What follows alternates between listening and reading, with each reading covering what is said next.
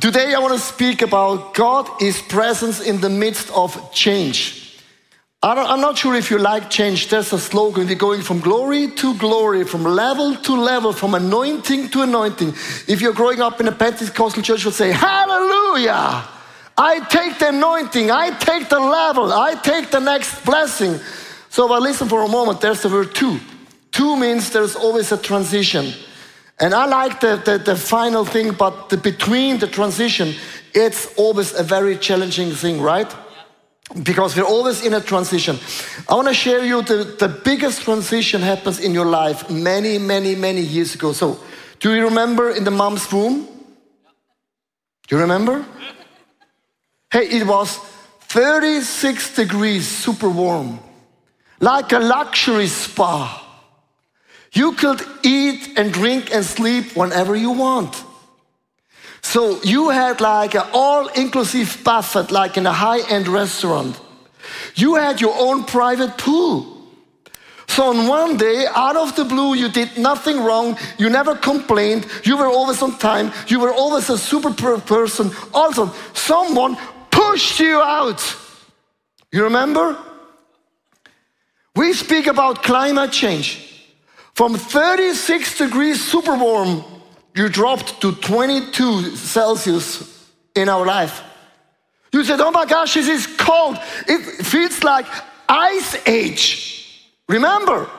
And then someone hit you at the butt, push, out of the blue.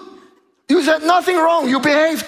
You start crying and say, Hallelujah, you're alive because you start breathing. So all of a sudden, for nine months, you had no clothes. They put you socks on. Why in the flipping world I need socks? I walked for nine months without socks. And then the diapers, they're not comfortable. They stink. And all of a sudden, your mom, they put the food into your mouth. And now you're here and saying, I remember the good old days were better. So you remember? That's the biggest change happening in your life many, many years ago, and some people you're still stuck in that season. So I want to share you a story about in the Bible that even the disciples of Jesus Christ, they went to changes and changes and changes all the time. And we read the Bible sometimes like a fairy tale, but there are feelings involved, and sometimes the people were super, super disappointed. So in Luke chapter 32, verse 49 and 52 and 53, this is actually the Bayer Bible verse we want to preach today about it, and we want to be in that verse for the whole entire next minutes. All his friends and the woman who had come with him from Galilee stood a long way off, watching these things. Joseph went to Pilate and asked for the body of Jesus. Then he took it down and put it in a lion clothes. It was laid in a grave which has been cut off in the side of a rock. So when we read that Bible text, you have to understand the context. So people have given up their career. They've given up their job. They have given up their living. They've given up their friends. They've given up everything to follow Jesus Christ. They felt for the very first time there is hope, there is a vision, there is a calling, there is something different. They were so happy to follow Jesus Christ. But three and a half years later, he passed away, and in one second, everything came to an end. So the problem is when I read this Bible text, will say, hey, chill, I know the end of the story. But oh, the only thing what they had is was his moment. And had some promises. But we have promises too, but sometimes when you're in a crisis, we forget all the promises, right? They had the promises, but they couldn't figure out how does it fit together. So what happened in this story, if you drive cars in Switzerland, you can see these three signs all the times. The dead end street means dead end. If you drive into that street, means it's a dead end. And sometimes it can be in your life, a family is falling apart, you get super sick, it looks like a dead end, and a dead end means dead end. Then there's a detour. You know, detour means it's not the fastest way, detour means even longer. Detour is just a street they picked to lead you to that sign, now you can drive as fast as you want. I like that sign. Like Speedy Gonzales, go as fast as you want. So that means in life, there are three areas. It comes an end in your life, It can be like a neutral zone and also like a new beginning. I want to share these three points in that story when it comes to transition. Because everyone, while here and then, you are on a transition. Point number one embrace the ending. You'll say, oh my gosh, it sounds so easy. If your family is falling apart, if you're losing your job, here is the point you cannot change it. It's just a fact. And sometimes you have to move on because that's not the end of your story. Amen. So, Luke chapter 23, verse 55 and 56a the woman who had come with Jesus from Galilee followed behind. They saw the grave and how the body was laid. They went back and got some spices and perfumes ready. When you read this Bible text, it looks like a Bible text without the feelings. So I will say, Jesus, yeah, I got it. This is very like German and Swiss people like how? What's about the feeling? What about their soul? What have they experienced? And there's a very, very simple um, statistic in the Bridges uh, model. Here is a picture. Is the transition model of Bridges to say here's a timeline, then it's the uh, the transition of how good you can work, and on the level you can see this is normal the productivity. So when something comes to an end in your life, and please understand this is also for the Christian the same thing. When something comes from to an end, your whole energy drops. You're shocked, you're angry, all those things are here. You don't get it, you say, God, I don't get it. So uh, very often we start to blame God, right? But your productivity drops in like in a free fall. That can be like you're going to work on a Monday morning, you're praying, you're fasting, you say, The joy in the Lord is my strength, but you feel no energy. That's normal. When something comes to end, there is no energy. It's normal. You, it drops like crazy. You say, How in the world can I change that? Thanks for asking. Comes from the microchurch online. I can hear the question. So it's the ABC model. So the ABC model is from Albert Ellis, means activating events Something happens in your life, for example, your family is falling apart, you get sick. Then B means beliefs, you start to ask, well, what could be the reason for that? And C means actually the consequences, emotions, and also behaviors. So uh, I, I want to explain this in a very, very simple way. For example, you're going to work Monday morning, you take the train. All the Swiss people, we take the train. And all the international people, they will figure out the train is expensive too. Whatever you take, it's expensive. Walking is cheap, but too long. So you take the train on a Monday morning, and the train is always on time. And B means train is super safe. No one is dying in Switzerland because of a train accident, because we will not allow that. We are Swiss people. So then what happens?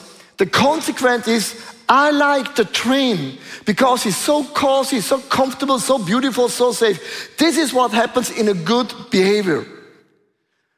So you can say this in, a, in relationship, if serving God, whatever, it's the same pattern. So, but what happens? You take the train on a Monday morning, you go into the train and it's super wet and you slip and you fall to the knees, to the, to the, to the ground, and you hit your nose, and your nose is broken. You start bleeding all over your t shirt, on the ground, all over. You feel very, very dizzy, and all of a sudden you're waking up in Wädenswil in the hospital. So now the ABC is changing. The next time when you see a train, you will say, Oops, a train your soul, your body, your spirit, uh, a train. Before you say, hey, train, now, a train. The beliefs, oh, trains are dangerous. Specific Monday morning when the ground is wet. So the consequence is I will never use the train anymore. Because train brought me to the hospital in Wädenswil. It was a nightmare. So the ABC is something happens in your life. You start a relationship.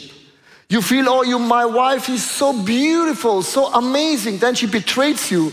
you will say, oh, all the girls the same, all the boys the same, all, all over the world.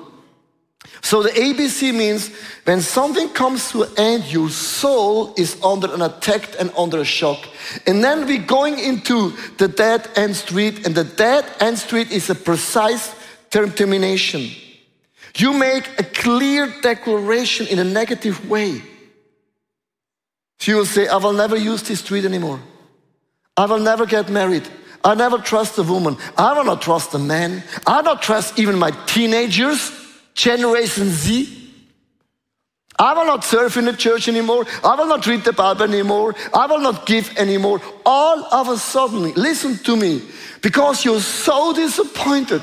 It's so painful. Jesus is not here anymore. I gave up everything and now he's gone. So this happens to so many Christians more than you can think or imagine. So I want to ask you very uh, honest questions online and around the globe and online.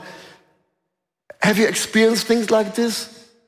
You can still go to the church, you can still be married, but something happens in the inside of you.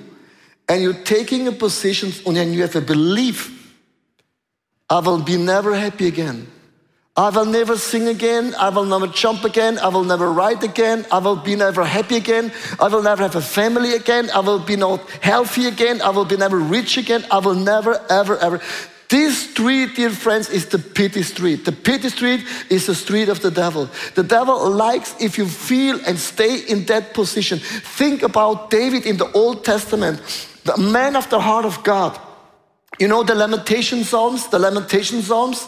The lamentation psalms mean, God, I'm not happy, I'm not, I'm not agree. God, there's some people right now in my friendship, I don't like them anymore. And God, I cry out to you, God, punch them, everyone in the face.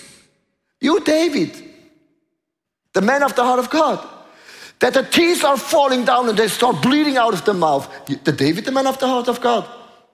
He was so disappointed and the only safe place in your life is when you pour out all the frustration, not to me.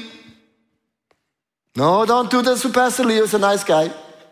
I cannot help you, Pastor of the English community. We cannot help you.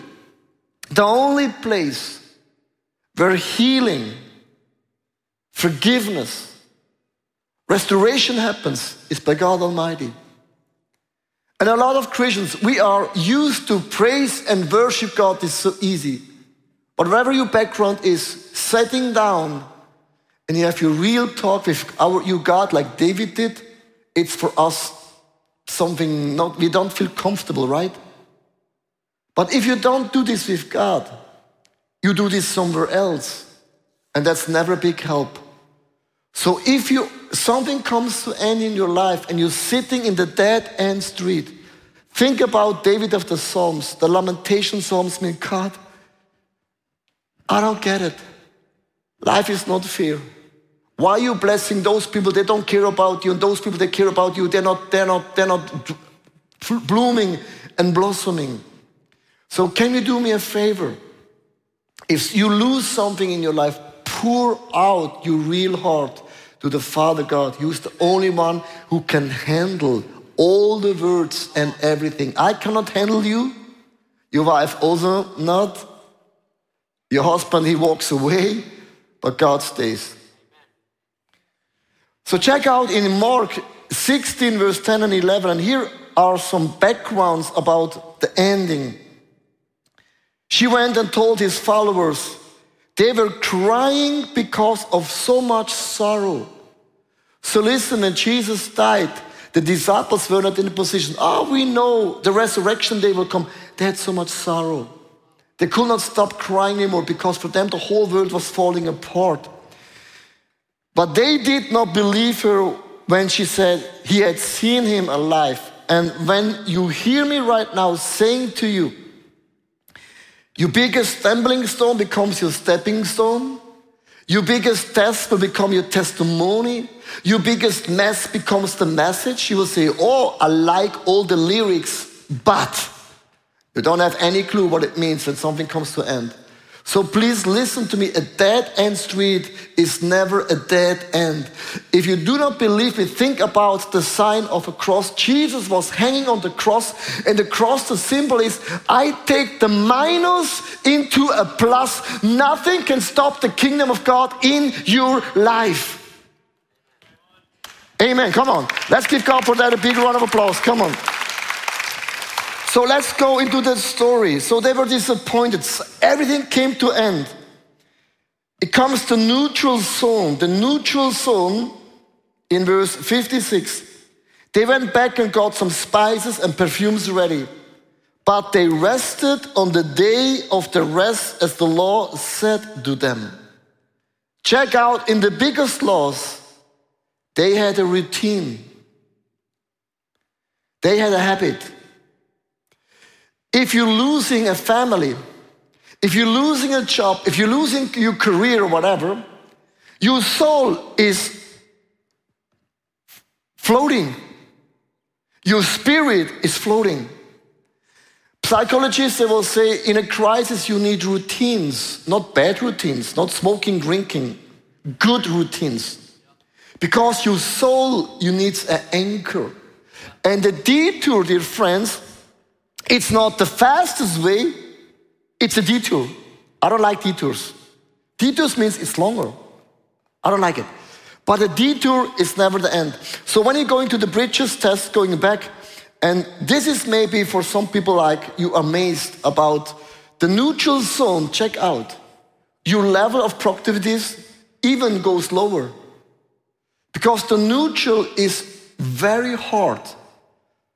Because Something came to end, you cannot fix it anymore, but the new is not here. That means you're on the neutral. Neutral is a very, very difficult season, actually. You never know how long it will take. So, what happens in that story, actually, they had a routine. You need a routine. So, I, I read, I saw the other day on YouTube, because my wife, she was watching that, there was a psychologist, psychologist, and she said, when you go into a crisis, don't stop meeting friends, don't stop going to church, and don't stop believing in God. A lot of people said of running to God, you're running away from God. And she said, that's the moment you're not in the mood anymore. You don't have any energy anymore. A lot of people, they skip everything. For example, she said, if you're going to a gym once a week, and you're losing everything, people stop going to the gym. And they will say, Oh, we don't have the energy anymore and we are sorrow. She is saying, Don't stop going to the gym. She said, If you have energy for five minutes, hallelujah, it's five minutes, then you take the car, you drive to the gym, you walk in, and you have energy for five minutes, you sip a coffee in the gym, you walk out and go home. I said, it doesn't make sense. She said, Yes, it does. Because you don't change the routine. Your soul needs a routine. Even if you do not go to the gym or just to the sauna. A lot of people, they're going anyhow to the gym, not because of the gym of the sauna. So, don't change the routine. Check out what happens in that story. The same story you can see in Luke chapter 23, uh, 56. And Luke 24, verse 13 to 14, relationship helps in a transition phase. So the same day, two of his followers were going to the town of Emmaus. It was about a two and a half walk from Jerusalem. They walked all these, they talked all these things that happened. When they, Jesus, the life came to an end, they walked home shocked. They lost everything. You know what they did? They talked. Don't skip your relationships.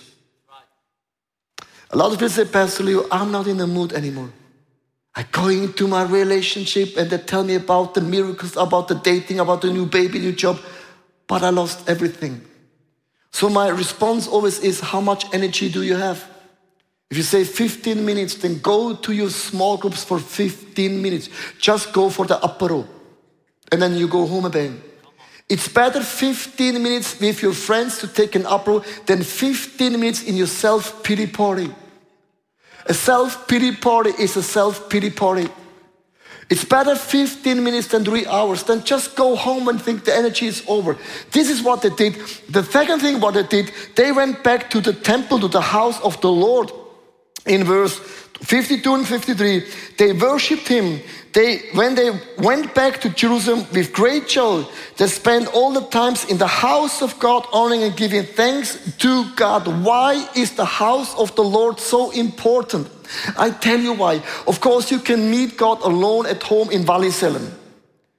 But there is a power when two or three people gather in the house of the Lord, heaven is open. That's the moment when God heals, sets you free. This is a total different atmosphere. So I want to share with you guys a praise report. We have in Zurich like a pastors prayer meeting uh, every every two months. All the pastors are coming together. So like 10 years ago, 15 years ago, it was very difficult because there was so tension between the churches. But now, thanks God, after COVID, everyone has a challenge. Now we, need, we are friends. So when we come together, it doesn't matter what kind of a church they are, we're coming together. The question is when I pray with the Pentecostal church, I will ask him, What is your need? What is your help? So I pray for him and he prays for me. So every time when I'm in the pastor's prayer meeting, every time, I mean every time. When I say every time, I mean every time. I have not been there once and God has not spoken. Every time when I go into the pastor's meeting, I come with loads of challenges, and every time God gives me prophetic word for the next season.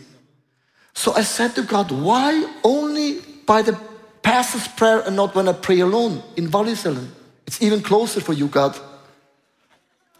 And I feel that God is saying, very often we do not understand the power of when we come together in united. So heaven is open. And all of a sudden, you hear God's voice clearer than alone. So, can you do me a favor? When you're going to a rough season, don't change the good habits. Don't change meeting friends, Christians. They pray for you, they support you, they're loving you. It's like a wall, and sometimes when you, you have a friend going through a crisis and he shares the story, you don't have to be smart. You know what? Uh, when a friend is telling the story, this is my position. And then I say, wow, done. Don't say anything. Think about the friends of Job. When Job was pouring out his heart, everyone gave some advices and everyone was wrong. So when my wife asked me for something like this, my position like this, Because whatever I say, it's wrong. She asked me, Can you, can you do shopping? Honey, there's online shopping. And if you don't, you can also ask Siri. She talks as well. ChatGPT as well. You don't need me anymore. So I just want to say to you guys when people go into a crisis, you don't have to be smart. You don't have to be a counselor. Just open up your ears and listen. And then say, hey, I'm so sorry. But one thing you can be for sure, I pray for you. Is there anything what I can do for you? Just let me know. Don't skip church. In closing, in that Bible text, looking forward to the new beginning. I mean, the new beginning, it's not a big deal actually, but there's always a new beginning. So Luke chapter 24, verse 50 to 53, Jesus led them out of as far as to Bethany. Then he lifted up his hands and prayed that good will come to them. And while he was praying that good will come to them, he went from them, they was taken to heaven and they start worshiping. So they went back to Jerusalem with great joy. They spent all their time in the house of God, honoring and giving thanks to God, listen to me. When you are in the dead and don't stay in the pity zone. Detour, there is always a new beginning. And when there's a new beginning, you will have a, a, story to tell because your testimony, every test becomes a testimony. Your mess becomes a message. So when you see this graphic actually of the bridges model, what happens in a new beginning, you're excited, you have new energy, and all of a sudden, You forget in one second all the things you've gone through. The best thing to explain this to you is when your wife she gives birth to a baby. We have two boys. Was twice I was there. If a wife gives birth, is so much pain. Not only for a woman, also for the man, because you're holding the hands. That's hey, hey, that's I tell you, that's that's hard. Because you're like, like oh my hey, hey, ah, ah, ah. It really it's crazy. The pain of the man. We never speak about that. It's really, hey, you are there for 24 hours, you're holding the hands. So when a baby comes out, so much pain. You know what the woman will say? Never ever again. Right? One week later, come on, let's make another baby. God put in us a natural way that we forgot the pain. And that's a good thing. The only thing you will not forget if you make a precise determination. That's the only thing will remain. You can have a new beginning in a relationship, you can have a new beginning with a family, you can have a new beginning with a new church. But you bring always your stories into the new beginnings.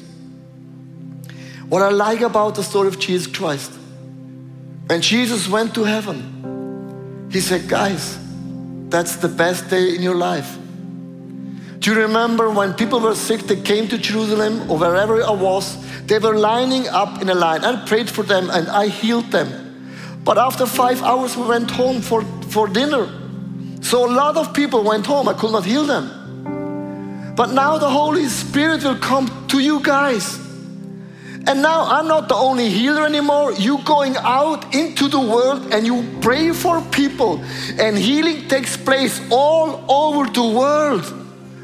Because I, we don't have a temple in Jerusalem. You are the temple of the living God wherever you go. Guys, that's another level. God is saying from now on, you're going out to the marketplace and you will be the light and the salt for so many people. And the new beginning means Jesus Christ said, now nothing can change the kingdom of God because when Jesus was hanging on the cross, the devil thought, finally, he's dead. And the Roman Empire will say, oh, the sect has come to an end. And all the disciples were this, had no vision anymore. But only 40 days later, when the Holy Spirit were poured out, God established a new kind of a church and nothing on planet Earth can ever stop the church. And the new beginning in our history of church, you cannot stop the plans of God, neither in your life, nor my life, not in the church. Because there's always, with God Almighty, a new beginning. Can I hear an amen? Online? Thanks for the thumbs up. So, can we stand for a moment live online micro churches? So I would love to pray with us. And my prayer, listen to me, is very specific. So this is what I do, and I want to just teach you what I do.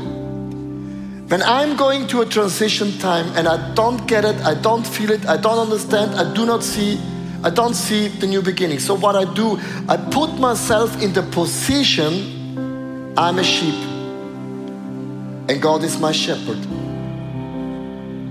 So, can you do me a favor?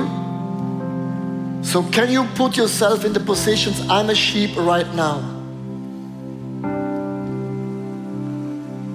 And Father God, you are my shepherd.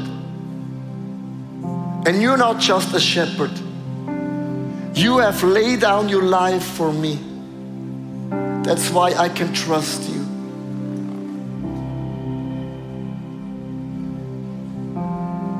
But right now, I'm in a season and I don't see it, I don't get it, and I don't feel it. But I'm your sheep. I want to be obedient because I can hear your voice. You are with me. You never leave me. You never forsaken me. You killed the bear and you killed the lions.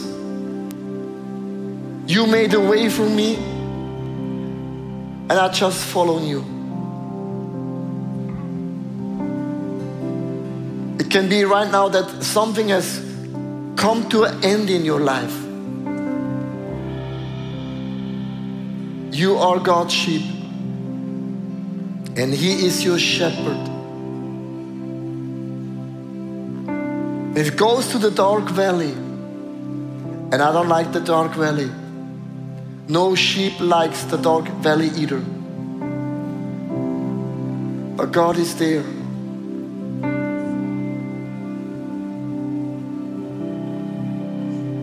Do you know that in the valley the shepherd has a stick? And he puts the stick on the back of the sheep and he pushes the sheep into a valley and through the valley. God is saying right now to me and you, don't look back. Just look forward. There is a new beginning, and you don't know how, you don't know when, you know how should it be possible. But the Lord is my shepherd.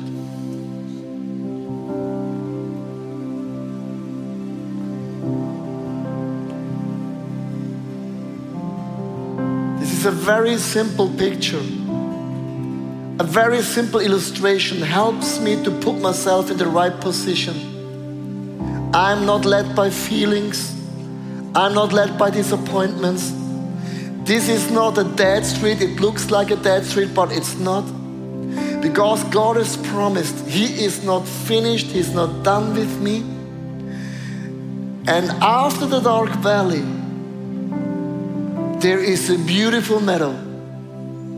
The grass is much more beautiful, much more better quality than anything else. And in the presence of my enemies, you set a table.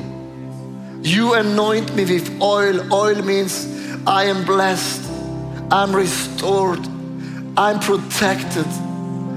I have a seal in me. I'm sealed with the Holy Spirit, and I will dwell in the house of the Lord forever. So, right now, I want to ask you to be quiet for a moment. And this is a very simple prayer. You position yourself as a sheep, and He's my shepherd. Maybe something is coming to an end in your life. Maybe in your neutral season, or like in a new beginning. So let's be quiet for a moment and position yourself right now in the position I'm a sheep. And you will feel and sense the next minutes God restores hope, faith, and healing in my soul, in my spirit, and also in my body.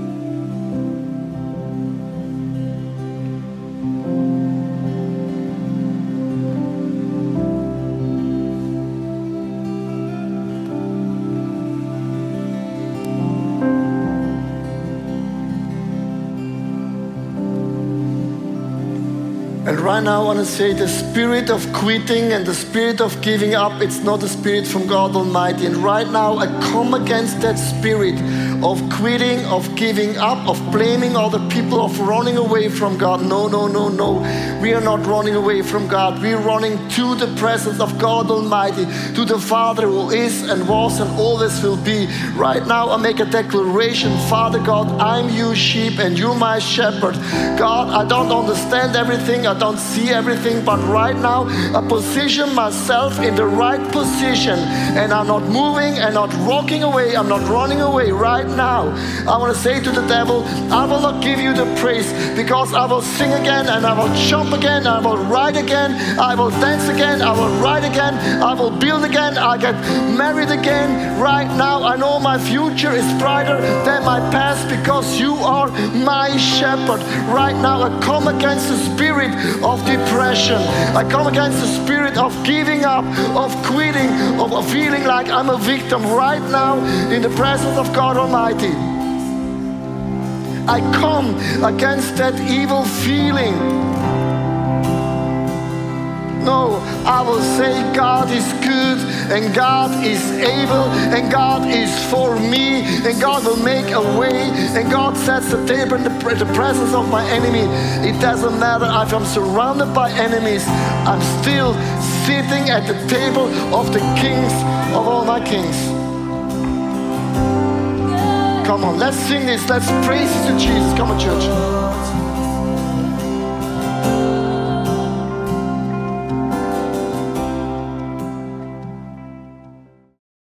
Hey, thanks for watching. Hey, our passion for people is that we see them grow in their relationship with Jesus, live fearlessly, and influence their people and the surrounding in a positive way. And if you would like to be part of that vision, we thank you so much for your financial support because that would make it possible. I hope that this message spoke to you really. And if you don't have subscribed to our channel, please do this. And it's always a big blessing. Maybe you know some people in your neighborhood or in your friendship, say that podcast could be a very, well cool thing. Just share the link because it's pretty, pretty easy. And I'm looking forward to see you again. Tune in and God bless you and see you soon. Bye bye.